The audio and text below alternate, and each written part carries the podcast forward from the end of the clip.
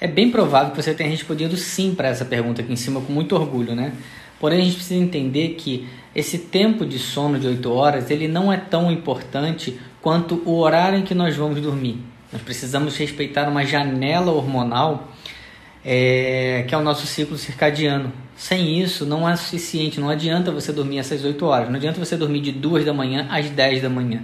É preciso respeitar uma janela hormonal, principalmente entre 10 e 6 da manhã.